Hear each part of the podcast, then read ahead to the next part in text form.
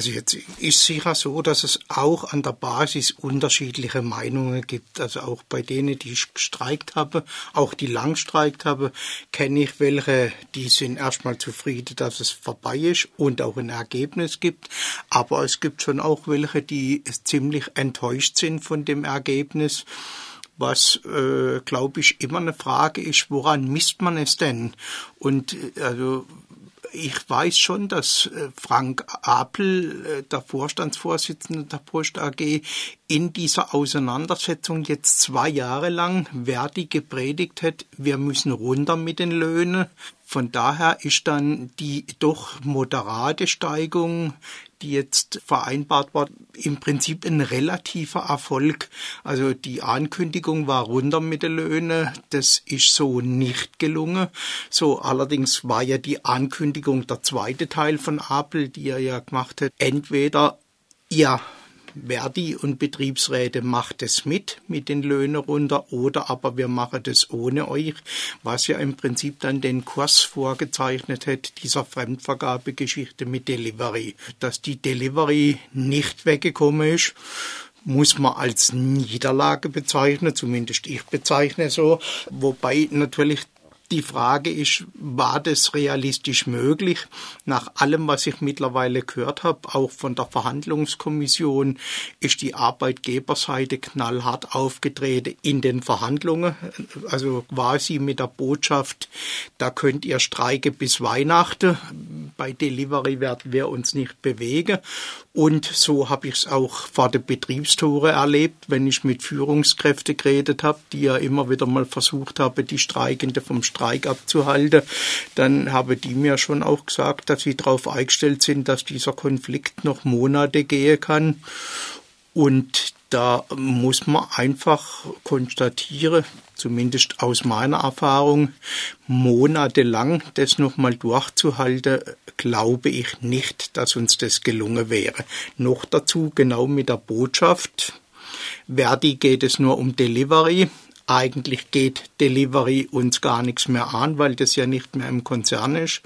Und die große Problematik, die dahinter stand, aus meiner Sicht ist schon auch, dass der Präsident der Arbeitgeberverbände, der Herr Kramer, ja wenige Tage vor dieser Verhandlungsrunde nochmal Apple ausdrücklich öffentlich aufgefordert hat, in der Frage stur zu bleiben, weil es um das Unternehmerrecht geht, selbst zu entscheiden, wie sie ihre Betriebe organisieren.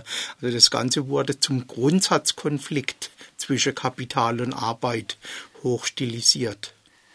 Jetzt hast du auch mal im RDL-Interview gesagt, es geht auch viel um die Rechte der prekär Beschäftigten. Zwar sollen jetzt einige dieser Beschäftigten äh, vorher mit befristeten Verträgen nun feste Verträge bekommen. Allerdings hat Verdi hingenommen, äh, dass die Klausel bei Eignung in den Vertrag aufgenommen wird. Sind die Betroffenen damit nicht weiterhin der Willkür der Post ausgeliefert? Also dieser Begriff bei Eignung ist ja ein gängiger Begriff und ich glaube auch nicht wirklich ernsthaft zu hinterfragen, wobei natürlich besteht die große Gefahr, dass zur Eignungsfrage Punkte erklärt werden, die für uns aus Betriebsrats- und Verdi-Sicht gar keine Eignungsfrage sind. Also ich weiß, dass die Post zum Beispiel intern die Eignung bisher praktiziert, wer innerhalb von zwei Jahren mehr wie 25 Kranketage hat, gilt als nicht geeignet. So und das in einem Zustellerjob bei Wind und Wetter und unter sehr schwierige Bedingungen, gerade für neue Leute auch. Also 25 Tage halte ich schlicht für lächerlich. Also zumal ich diese Geschichte mit den Krankentagen eh für eine Sauerei halte. Aber das Grundsatzproblem, das natürlich festgelegt wird bei Eignung, ist, glaube ich, unumstritten. Aber wir werden jetzt dran gehen und wir sind bereits dran, auch als Betriebsrat in Freiburg zu sagen, so, wir wollen, dass jetzt alle einen unbefristeten Vertrag angeboten kriegen. Und da werden wir die Liste auch vorlegen. Und dann muss die Arbeitgeberseite begründen, warum irgendwelche Leute nicht geeignet sein sollen. Das wird sicherlich ein Konflikt werden. In der jungen Welt erschien ein Interview mit einer Briefzustellerin. Sie erklärte, das Ergebnis ist ein Schlag ins Gesicht all derer, die sich an diesem Streik beteiligt haben. Von unserer Seite gab es noch keinerlei Ermüdungserscheinungen. Wir waren gerade so weit, dass wir den Kampf hätten intensivieren können. Würdest du dich dieser Einschätzung der Kollegin anschließen? Also jetzt kenne ich den Artikel und die äh, Geschichte von der Kollegin. Ich habe auch schon einen bösen Leserbrief an die junge Welt geschickt deswegen, weil ich glaube, genau das, was da suggeriert wird, ins Leere läuft. Also, dass die Gewerkschaftsführung jetzt wieder einen Streik abgeblasen hat, so nach dem Motto, kurz bevor wir vor dem Erfolg standen, halte ich für schlicht Unsinn. Also es gab tatsächlich das Problem, so habe ich es hier zumindest in Freiburg erlebt und ich war ja viele, viele Stunden und Tag und Nacht vor dem Tor, sowohl in La wie auch in Freiburg vor dem Briefzentrum. Also wenn da ständig Menschen reinmarschieren äh, und die Arbeit derer mache, die draußen vor dem Tor stehen und mit ihrem Streik ja genau das verhindern wolle, dann ist das schon demoralisierend. Und jetzt bin ich mal, also ich habe am Freitagmorgen noch die Frage in der Streikversammlung an die Kolleginnen und Kollegen gestellt, na, wie lange haltet ihr noch durch? Und da war die Aussage, wir halten noch durch. Also das war letzte Woche Freitag noch relativ eindeutig. Allerdings waren einfach von der Fakte her so, dass es Ende letzter Woche schon weniger Streikende gab, wie es anfangs der Woche gab. Also dieses doch langsam Abrückeln war aus meiner Sicht ernüchternd und noch problematischer fand ich, dass es uns nicht mehr gelungen ist, neue Leute in den Streik einzubeziehen. Also wenn man mal davon ausgeht, wir haben bei uns in der Niederlassung über 3000 Beschäftigte.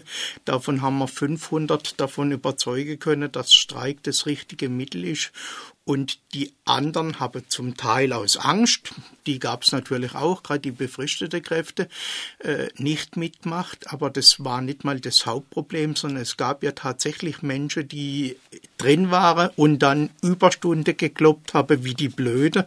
Also wir haben Leute in den Betrieb reinfahren sehen, morgens um sechs und aus dem Betrieb raus abends um sieben.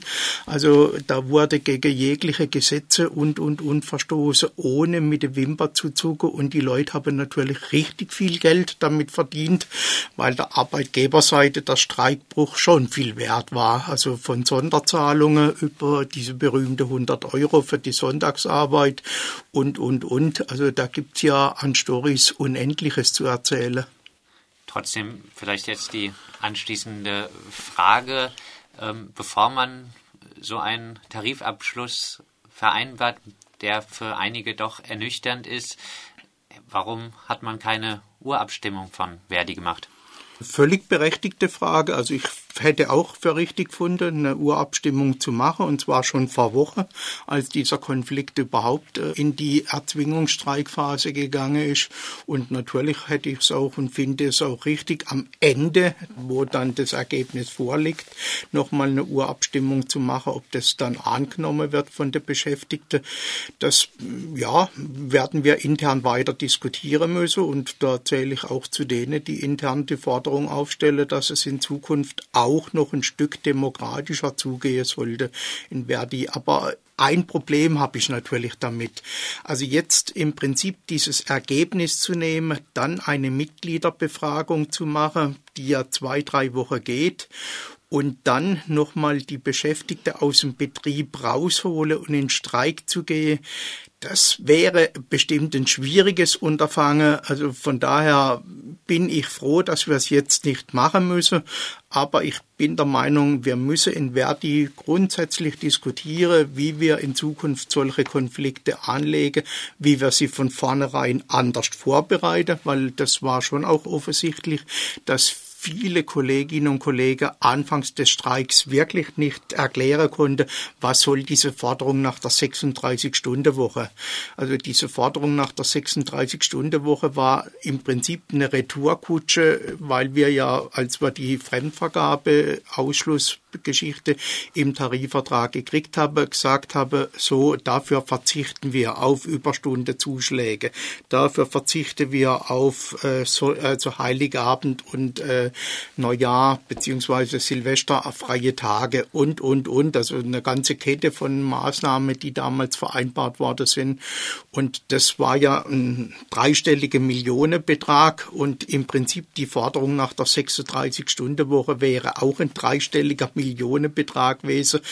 Die Forderung nach Verkürzung der Arbeitszeit ist aus meiner Sicht leider derzeit nicht ein Thema, auch nicht bei unseren Kolleginnen und Kollegen.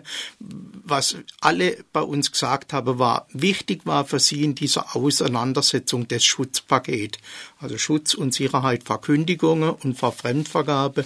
Das haben wir bedingt erreicht und von daher finde ich schon, ist das auch ein Tarifvertrag, den man vorzeigen kann bei, ich, mag ich diesen Begriff der Kröte nicht, aber selbst wenn man ihn benutzt, auch bei ziemlich fette Kröte, die wir zu schlucken hatte.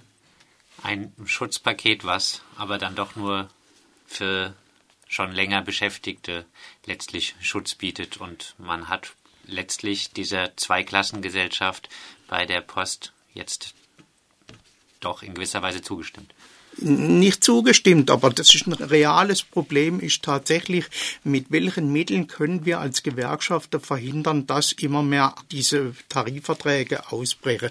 Die Wirtschaftswoche hat am 27. Mai unter der Schlagzeile Verdi sitzt in der Falle sich mit einem Poststreik auseinandergesetzt und Wirtschaftswoche ist ja nun ein Organ des Kapitals und hat im Prinzip äh, festgestellt, also Verdi kann jetzt eigentlich tun, was es will. Letztendlich schadet es den Beschäftigten, weil stellen wir hohe Forderungen und setzen sie durch, erhöht es den Druck oder die Verführung oder sowas für den Konzern noch mehr auszugliedern in diese Tochtergesellschaft. Stellen wir niedrige Forderungen oder verzichten wir, schaden wir damit auch unsere Mitglieder. Das halte ich zwar für eine sehr hämische Position, wie sie da formuliert wird. Aber im Kern ist ja was dran und deswegen glaube ich, in der Tat muss man eine Diskussion führen, was kann man tarifpolitisch durchsetzen und was muss man gesellschaftspolitisch durchsetzen. Und es ist schon eine verdammte Schweinerei, dass quasi Arbeitslose gezwungen werden, in diese Leiharbeitnehmerfirmen drin zu arbeiten. Und die Leiharbeitnehmerfirmen sind ja bei uns reinmarschiert ins Briefzentrum. Dann haben wir ja eine Protestaktion losgelassen, auch von unserer Verdi-Sekretärin, weil im Tarifvertrag ja drin geregelt ist, die dürfen nicht zu Streikbrechereinsätzen rangezogen werden. Da sagt die Post, okay, machen wir. Und am nächsten Tag habe die Leiharbeitnehmer einen Arbeitsvertrag mit der Postcat und zwar für vier Wochen jetzt zunächst mal und waren damit nicht mehr Leiharbeitnehmer. Also all diese ganze Geschichte, die da laufen, die staatlich gedeckt sind, das ist ja das Problem. Also der Staat schaut nicht nur zu, sondern der Staat unterstützt das auch noch, wie die Großkonzerne quasi sich eine goldene Nase verdienen oder ihre Eigentümer, äh, indem sie die Rechte der Beschäftigten mit Füße treten. Und da muss man als Gewerkschaft, glaube ich, noch viel, viel heftiger draufhauen, wie wir das bisher in der Vergangenheit getan haben. Und da bin ich gespannt, wie im September der Verdi-Bundeskongress mit dieser Diskussion umgehen wird. Eine Seite, die Post also, benutzt Union-Busting-Methoden, um gegen den Streik vorzugehen. Du hast jetzt gesagt, Streikbrecher wurden eingesetzt, Leiharbeiter wurden eingesetzt. Man ließ sonntags arbeiten, um den Streik zu umgehen. Es wurden Beamte auch als Streikbrecher eingesetzt. Du hast gegenüber Radio Dreikland über eine Jugendherberge in Stuttgart berichtet, äh, wo aus dem Ausland angekarrte Streikbrecher Brecher auf ihren Einsatz gewartet haben. Die Auslagerung in die 49 Delivery-Gesellschaften, die auch du als Vertragbruch äh, bezeichnet hattest, wurde durch den Tarifvertrag jetzt manifestiert. Und die andere Seite, Verdi, nimmt nach vier Wochen Streik ein paar Krümmel und zeigt sich zufrieden. Hier muss man doch sagen, der Gewinner ist die Unternehmerseite, die brutal vorgeht und die andere Seite setzt weiterhin auf Sozialpartnerschaft und ist als klarer Verlierer zu bezeichnen, oder? Ich sehe es nicht als Krümel. Ich würde schon behaupten, wir haben gemessen an dem, was zur Disposition stand, auch einiges bewegt und auch einiges in diese Verträge erreicht. Also das war auch der Grundtenor am Montagmorgen nach dem Abschluss in der Streikversammlung. Also die Frage Schutz vor betriebsbedingte Kündigungen, Schutz vor dieser Frage Fremdvergabe für die nächsten vier Jahre. Da gibt es nicht viele Bereiche, wo wir solche Tarifverträge haben, weder bei Verdi noch bei der IG Metall noch sonst wo. Also von daher sind das alles andere als Krümel. Aber äh, faktisch natürlich, die Post verdient viel Geld, also die drei Milliarden und das ganze Theater wurde ja gemacht, weil man auf fünf Milliarden hoch will. Und gemessen an dem ist es natürlich so, dass es ein bescheidenes Ergebnis ist. Und es ist ein Ergebnis, wo ich aber dabei bleibe, es ist ein Ergebnis des gegenwärtigen Kräfteverhältnisses. Und jetzt beginne in wenige Tage die Ferie in Nordrhein-Westfalen und in andere Bundesländer. Und diesen Streik jetzt noch ein paar Wochen weiterzuführen, ist natürlich jetzt pure Spekulation. Hätte das am Ende zu einem besseren Ergebnis geführt oder nicht? Ich bin der festen Überzeugung, dass was die Verhandlungskommission da gemacht hat und auch wie sie damit umgegangen ist, war eine kluge Entscheidung. Und jetzt geht es tatsächlich darum, das aufzuarbeiten und all die Erfahrungen, die wir gemacht haben. Also vor sechs Wochen haben viele noch nicht gewusst, wie Streikposten geht, wie man sich in Streikliste einträgt. So, das wissen sie jetzt. Und eine Stimmung war am Montagmorgen in der Streikversammlung, nämlich die nach dem Streik ist vor dem Streik. Es wird eben nicht zur Sozialpartnerschaft zurückgekehrt. Weder weil wir das wollen, noch weil das die Arbeitgeberseite will. Also die Arbeitgeberseite setzt weiter auf die Ziele, die Gewinne zu erhöhen, und zwar auf Kosten der Beschäftigten. Und da sind wir darauf eingestellt, dass die Konflikte nicht weniger werden, sondern sie werden weiter zunehmen. Und ich bin auch überzeugt davon, sie werden an Härte zunehmen. Das wäre jetzt meine Abschlussfrage gewesen. Du hast gesagt, am Ende ist die Beteiligung am Streik ein bisschen gebröckelt in Freiburg. Es waren trotzdem vorher 500 Leute beteiligt, jetzt auch nach dem Abschluss. Du würdest also trotzdem sagen, man kann die Menschen auch in Zukunft wieder für Arbeitskampfmaßnahmen begeistern. Man kann die Menschen für Arbeitskampfmaßnahmen begeistern, aber man muss mehr Menschen begeistern. Also das, was ich schon gesagt habe, wo wir uns vor 14 Tagen hier getroffen wir müssen uns schon was einfallen lassen. Wie kommen wir an die ganzen Menschen ran, die unter dem Stichwort prekär bei uns ein- und ausgehen.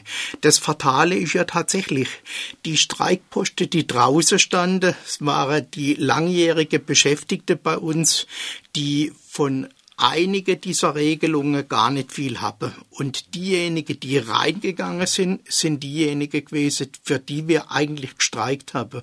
Und da könnte man stundenlange Geschichte erzählen, was da als Argumente gekommen ist, warum sie reingehen.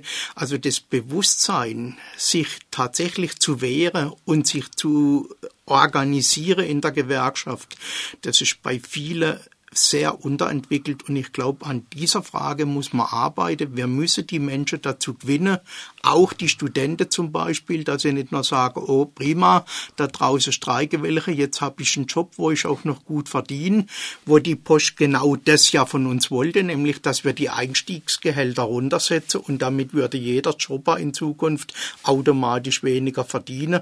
Aber genau diejenigen sind reingegangen und haben die Streikbrecherarbeit gemacht und das ist natürlich schon die Frage, wie gehen wir in Zukunft damit um, dass wir diese Menschen auch von vornherein besser aufklären. Da müssen wir uns einiges einfallen lassen und wie wir sie dann auch entsprechend einbeziehen. Auch das wird schwierig genug.